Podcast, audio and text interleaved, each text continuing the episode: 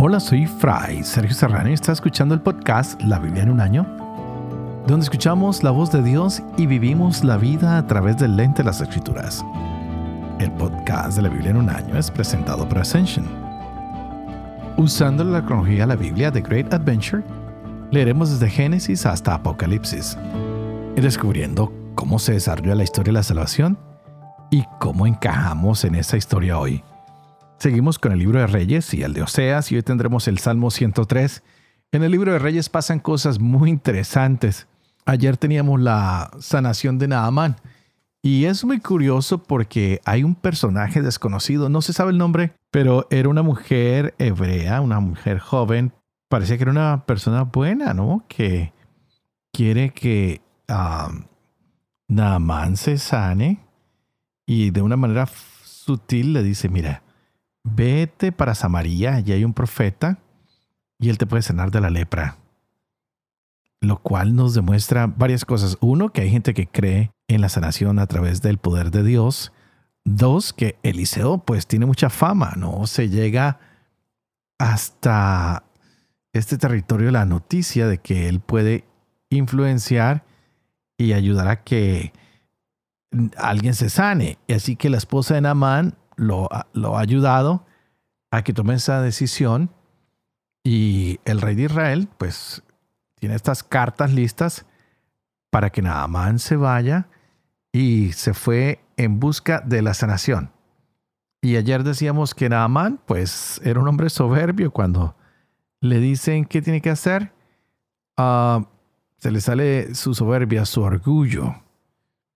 Él estaba esperando un trato especial aparte de venir a sanarse, quería que lo trataran de manera única y especial, pero ah, lo trataron como cualquier persona, porque ante Dios todos somos iguales.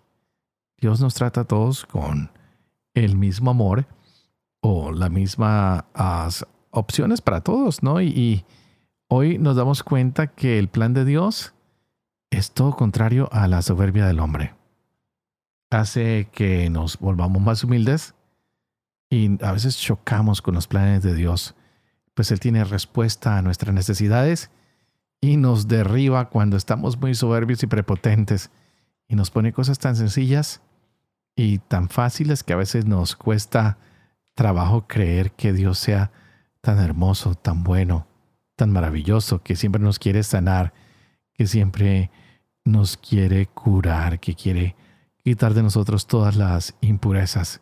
Y por otro lado, hablamos de el siervo del profeta, que la avaricia, la codicia, se apoderó de él. Así que vamos a ver qué tenemos para el día de hoy, qué sorpresas nos llegan en estos capítulos que estaremos leyendo hoy. Será Segunda de Reyes, capítulos 6 y 7, capítulo 4 al 7 de Oseas, y tendremos el Salmo 103.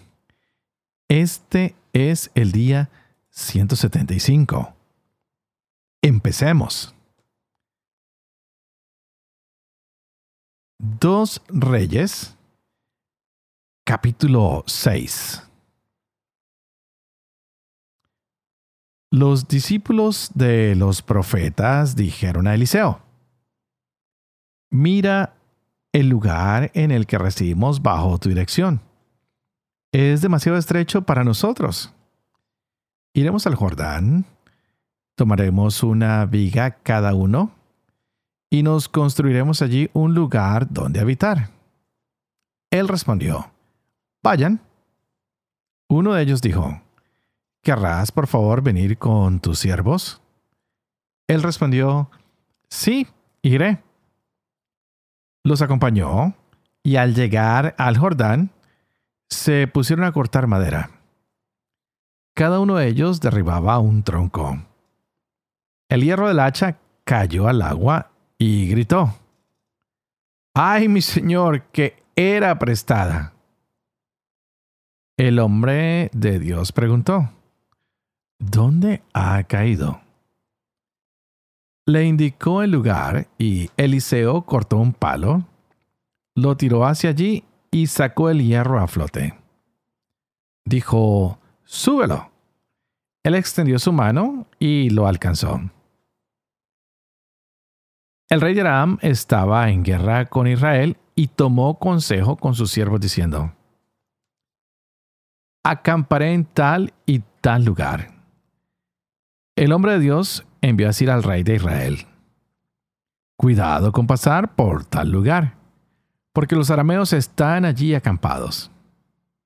El rey de Israel envió entonces gente al lugar que el hombre de Dios le había dicho. Este lo alertó más de dos y tres veces sobre aquel lugar y el rey montaba allí vigilancia. El rey de Aram, muy alarmado por este hecho, convocó a sus oficiales y les dijo, ¿no son capaces de asegurar la información? ¿Quién de los nuestros está de parte del rey de Israel? Uno de los oficiales dijo, Nadie, rey mi señor. Lo que sucede es que Eliseo, el profeta que hay en Israel, comunica al rey de Israel todo lo que tú dices en el interior de tu cámara. Él dijo, vayan y averigüen dónde se encuentra para enviar a prenderlo. Le informaron, está en Dotán. Envió allí caballos, carros y un fuerte destacamento. Llegaron de noche y pusieron cerco a la ciudad.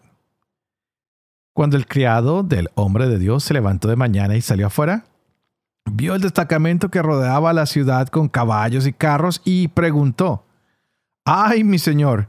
¿Cómo vamos a hacer? Él respondió, No temas. Están más con nosotros que con ellos. Entonces Eliseo oró diciendo, Yahvé, abre sus ojos para que vea. Yahvé abrió los ojos del criado y vio la montaña cubierta de caballos y carros de fuego en torno a Eliseo. Los arameos descendieron contra él, y Eliseo suplicó a Yahvé diciendo, Hiere a esa gente con una luz cegadora. Y los deslumbró conforme a la palabra de Eliseo. Eliseo les dijo, No es este el camino, ni esta la ciudad. Síganme y los conduciré al hombre que buscan. Y los condujo a Samaria. Cuando entraban en Samaria, Eliseo dijo, Abre Yahvé sus ojos para que vean. Yahvé abrió sus ojos y vieron sorprendidos que estaban en medio de Samaria. Cuando el rey de Israel los vio, dijo a Eliseo, ¿Los ataco, padre mío? Él respondió, No los ataques. ¿Matas tú acaso a quienes has hecho prisioneros con tu espada y con tu arco? ofréceles pan y agua para que coman y beban y vuelvan a su señor. Les sirvió un gran banquete, y luego que comieron y bebieron, los despidió y regresaron a su señor. Las bandas de arameos dejaron de invadir la tierra de Israel. Tiempo después, Ben Hadad, rey de Aram, movilizó todas sus tropas, se puso en marcha y sitió Samaria. El hambre arreciaba en Samaria y el asedio se prolongaba hasta el punto que una cabeza de burro llegó a venderse a 80 ciclos de plata y un par de cebollas silvestres a 5 ciclos de plata. El rey de Israel pasaba por la muralla cuando una mujer le gritó, Ayúdame, rey mi señor. Él respondió, No, hables así, que Yahvé te salve. ¿De dónde puedo yo sacar ayuda? ¿De la era o del lagar? El rey le preguntó, ¿qué te aflige? Ella respondió, la mujer esa me dijo, entrega a tu hijo y lo comeremos hoy, y mañana comeremos el mío. Así que cocimos a mi hijo y lo comimos. Al otro día le dije, entrega a tu hijo y lo comeremos. Pero ella lo escondió. Cuando el rey oyó las palabras de la mujer, rasgó sus vestiduras. Pasaba a lo largo de la muralla y el pueblo pudo ver que llevaba debajo un saco. Él dijo, Así y así me haga Dios si la cabeza de Eliseo, hijo de Safat, permanece hoy sobre sus hombros. Eliseo estaba sentado en su casa y los ancianos estaban también sentados con él. El rey envió por delante a un hombre, pero antes de que el mensajero llegara ante Eliseo, éste dijo a los ancianos, han visto, ese hijo de asesino ha enviado uno a cortarme la cabeza. Estén vigilantes. Cuando llegue el mensajero, cierren la puerta y sosténganla bien contra él. ¿No es ese el ruido de los pasos de su señor? Estaba Eliseo hablando con ellos cuando el rey descendió donde él y dijo, Esta desgracia procede de Yahvé. ¿Qué puedo esperar todavía de Yahvé? Eliseo repuso, Escucha la palabra de Yahvé. Así dice Yahvé. Mañana a estas horas, en la puerta de Samaria, la arroba de flor de harina se venderá a un ciclo y las dos arrobas de cebada a un ciclo. El ayudante en cuyo brazo se apoyaba el rey respondió al hombre de Dios y le dijo, Incluso si Yahvé abriera ventanas en el cielo, ¿podría ocurrir tal cosa? Respondió, Lo verás con tus ojos, pero de ello no has de comer. Había cuatro hombres leprosos a la entrada de la puerta y se decían, ¿qué estamos haciendo aquí sentados hasta morir? Si decidimos entrar en la ciudad con el hambre que hay en ella, moriremos allí. Y si quedamos aquí, moriremos lo mismo. ¡Ea! Pasémonos al campamento de Aram. Si nos dejan vivir, viviremos. Y si nos matan, moriremos. Al oscurecer se pusieron en camino hacia el campamento arameo. Cuando llegaron al límite del campamento arameo, allí no había nadie. Yahvé había hecho oír en el campamento arameo el estrépito de carros y caballos, el estrépito de un gran ejército, y se dijeron unos a otros, el rey de Israel ha pagado a los reyes de los hititas y a los reyes de Egipto para que vengan contra nosotros. Al anochecer emprendieron la huida, abandonando sus tiendas, caballos y burros, el campamento tal como estaba, y así huyeron para salvar sus vidas. Cuando aquellos leprosos llegaron al límite del campamento, entraron en una tienda, comieron y bebieron. Luego se llevaron de allí plata, oro y vestidos y fueron a esconderlo. Regresaron y entraron en otra tienda. Se llevaron lo que allí había y lo escondieron. Entonces se dijeron unos a otros, no está bien lo que hacemos. Hoy es un día de alegría y nosotros estamos callados. Si esperamos hasta la luz de la mañana, se nos tratará como culpables. Andando, vayamos a informar al palacio real. Llegaron y llamaron a los guardias de la puerta de la ciudad e informaron diciendo, Hemos ido al campamento arameo y allí no hay nadie, ni una voz humana, solo los caballos atados, los burros atados y las tiendas tal como estaban. Los centinelas llamaron y pasaron noticia al interior del palacio real. El rey se levantó de noche y dijo a sus oficiales, Les diré lo que nos han hecho los arameos. Como saben que nos estamos muriendo de hambre, han dejado el campamento y se han escondido en descampado pensando, seguro que saldrán de la ciudad. Los prenderemos vivos y entraremos en la ciudad. Uno de los oficiales respondió, que tomen cinco caballos de los que quedan en ella y los enviaremos para reconocimiento. Pues al fin y al cabo les va a pasar lo que a toda la muchedumbre de Israel que había quedado y perecido. Tomaron dos tiros de caballos y el rey los envió tras el ejército arameo diciendo, Vayan y vean. Los siguieron hasta el Jordán todo el camino estaba lleno de vestidos y objetos que los arameos habían arrojado en sus prisas. Los mensajeros regresaron y dieron cuenta al rey. Entonces el pueblo salió y saqueó el campamento arameo. La arroba de flor de harina se vendía a un ciclo y dos arrobas de cebada se vendían a un ciclo, conforme a la palabra de Yahvé. El rey había puesto de vigilante a la puerta al ayudante en cuyo brazo se apoyaba. Pero el pueblo lo pisoteó en la puerta y murió, conforme a la palabra del hombre de Dios pronunciada cuando el rey había bajado donde él. Sucedió todo conforme a la palabra del hombre de Dios al rey. Mañana a estas horas en la puerta de Samaria, dos arrobas de cebada se venderán a un ciclo y la arroba de flor de harina a un ciclo. El ayudante respondió al hombre de Dios, aun si Yahvé abriera ventanas en el cielo, ¿podría ocurrir cosa? Respondió, lo verás con tus ojos, pero de aquello no has de comer. Y así sucedió.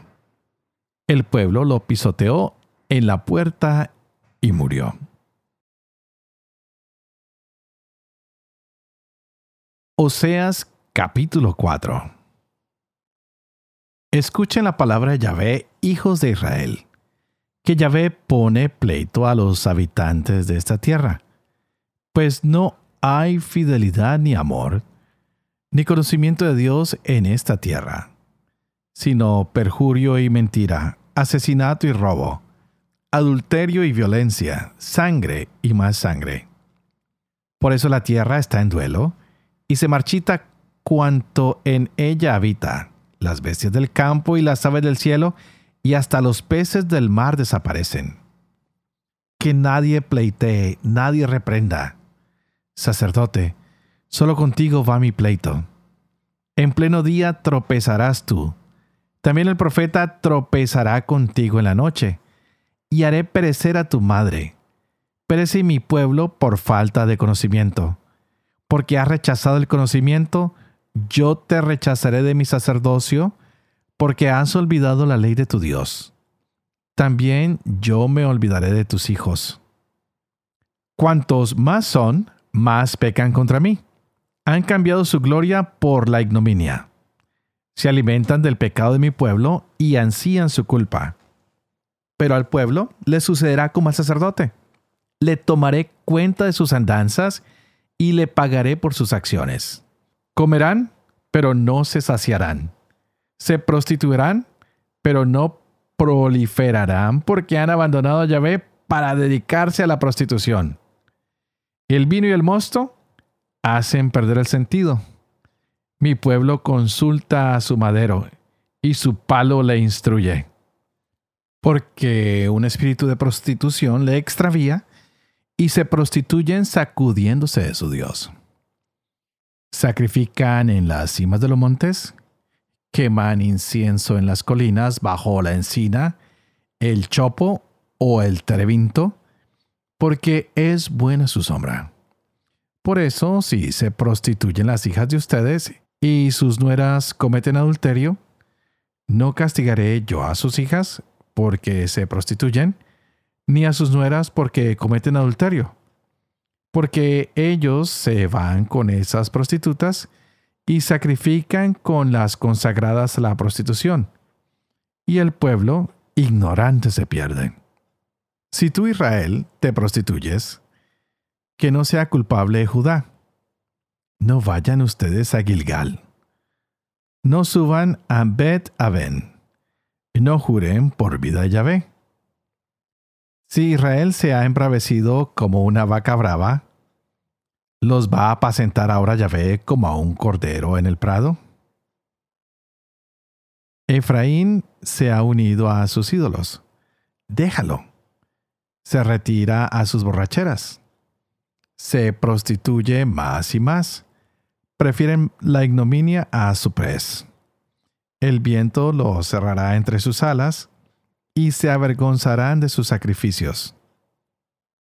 Escuchen estos sacerdotes. Estén atentos, casa de Israel. Casa real, presten oído.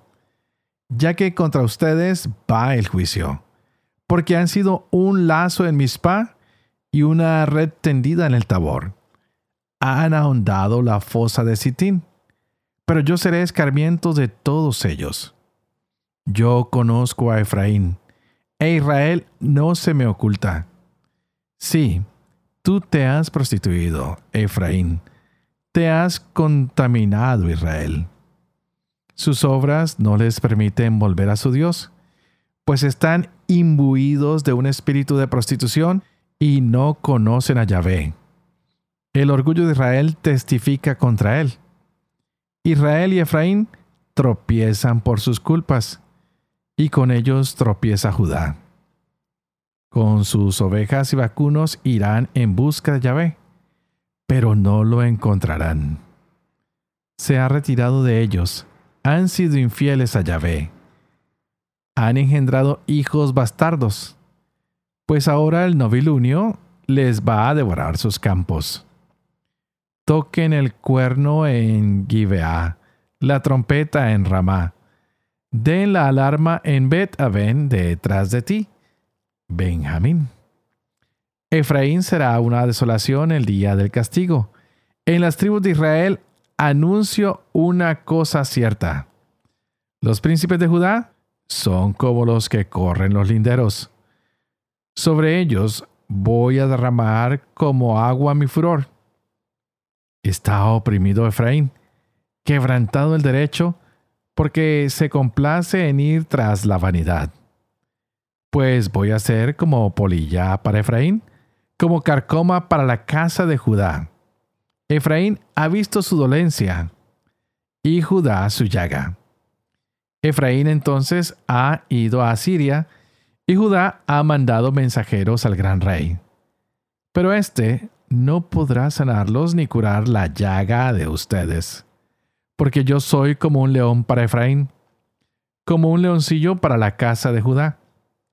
Yo mismo desgarraré y me iré, haré presa y no habrá quien salve voy a volverme a mi refugio hasta que expíen su falta y me busquen. En su angustia me buscarán. Vengan, volvamos a Yahvé, pues Él ha desgarrado, pero nos curará. Él ha herido, pero nos vendará. Dentro de dos días nos dará la vida. Al tercer día nos hará resurgir y viviremos en su presencia. Conozcamos, corramos tras el conocimiento de Yahvé su salida cierta como la aurora. Vendrá a nosotros como la lluvia temprana, como la lluvia tardía que riega la tierra. ¿Qué voy a hacer contigo, Efraín? ¿Qué voy a hacer contigo, Judá? Su amor es como nube mañanera, como rocío matinal que pasa. Por eso los he hecho trizas por medio de los profetas. Los he castigado con las palabras de mi boca y mi juicio surgirá como la luz. Porque yo quiero amor, no sacrificio, conocimiento de Dios más que holocaustos. Pero ellos en Adam han violado la alianza. Allí me han sido infieles. Galaad es ciudad de malhechores, llena de huellas de sangre. Como bandidos emboscados son la pandilla de sacerdotes asesinan por el camino de Siquén y cometen infamia. Algo horrible he visto en Betel. Allí se prostituye Efraín, se contamina Israel. También para ti, Judá, hay preparada una cosecha cuando yo cambie la suerte de mi pueblo. Cuando pretendo sanar a Israel, se descubre la culpa de Efraín y las maldades de Samaria porque practica la mentira mientras el ladrón entra dentro, se despliega la pandilla afuera. Y no reflexionan que yo recuerdo toda su maldad. Ahora los envuelven sus acciones. Están siempre ante mí. Con su maldad recrean al rey, con sus mentiras a los príncipes. Todos ellos adúlteros son como un horno ardiente que el panadero deja de atizar desde que amasa la pasta hasta que fermenta. En el día de nuestro rey, los príncipes enferman por el vapor del vino.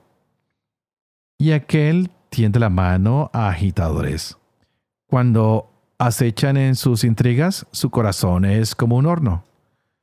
Toda la noche duerme su cólera, por la mañana arde con fuego llameante. Todos abrazan como un horno y devoran a sus propios jueces. Han caído todos sus reyes, pero ninguno de ellos me invoca. Efraín se mezcla con los pueblos. Efraín es una torta a la que no se ha dado vuelta. Extranjeros devoran su fuerza y él ni se entera. Ya las canas blanquean en él y él ni se entera. El orgullo de Israel testifica contra él, pero no se vuelven a Yahvé su Dios, ni aún así lo buscan. Efraín es como una paloma ingenua, sin cordura. Llaman a Egipto, acuden a Asiria. Donde quiera que vayan, yo echaré mi red sobre ellos. Como ave del cielo los haré caer y los castigaré por su maldad. Ay de ellos que se han alejado de mí, que sean desgraciados por haberse rebelado contra mí. Yo los rescataría pero ellos mienten sobre mí, y no claman a mí de corazón cuando gimen en sus lechos. Por el trigo y el mosto se hacen incisiones y se rebelan contra mí. Yo robustecí su brazo, pero ellos maquinaron contra mí. Apuntan al vacío, son como un arco destensado. Sus príncipes caerán a espada por la virulencia de su lengua. Serán motivo de burla en el país de Egipto.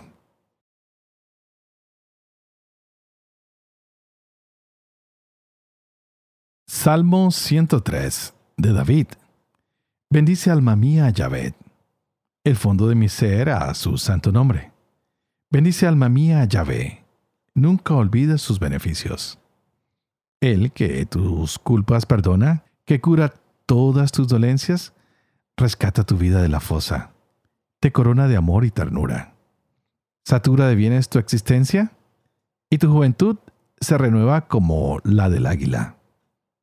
Yahvé realiza obras de justicia y otorga el derecho al oprimido. Manifestó a Moisés sus caminos, a los hijos de Israel sus hazañas. Yahvé es clemente y compasivo, lento a la cólera y lleno de amor. No se creía eternamente ni para siempre guarda rencor. No nos trata según nuestros hierros, ni nos paga según nuestras culpas. Como se alza sobre la tierra los cielos, igual de grande es su amor con sus adeptos. Como dista al oriente del ocaso, así aleja de nosotros nuestros crímenes. Como un padre se encariña con sus hijos, así de tierno es Yahvé con sus adeptos que Él conoce de que estamos hechos. Sabe bien que solo somos polvo. El hombre, como la hierba, es su vida. Como la flor del campo, así florece. Lo azota el viento y ya no existe. Ni el lugar en que estuvo lo reconoce. Pero el amor de Yahvé es eterno, con todos que le son adeptos. De hijos a hijos pasa su justicia para quienes saben guardar su alianza y se acuerda de cumplir sus mandatos. Yahvé asentó su trono en el cielo. Su soberanía gobierna todo el universo. Bendigan a Yahvé ángeles suyos, héroes potentes que cumplen sus órdenes en cuanto oyen la voz de su palabra. Bendigan a Yahvé todas sus huestes, servidores suyos que hacen su voluntad.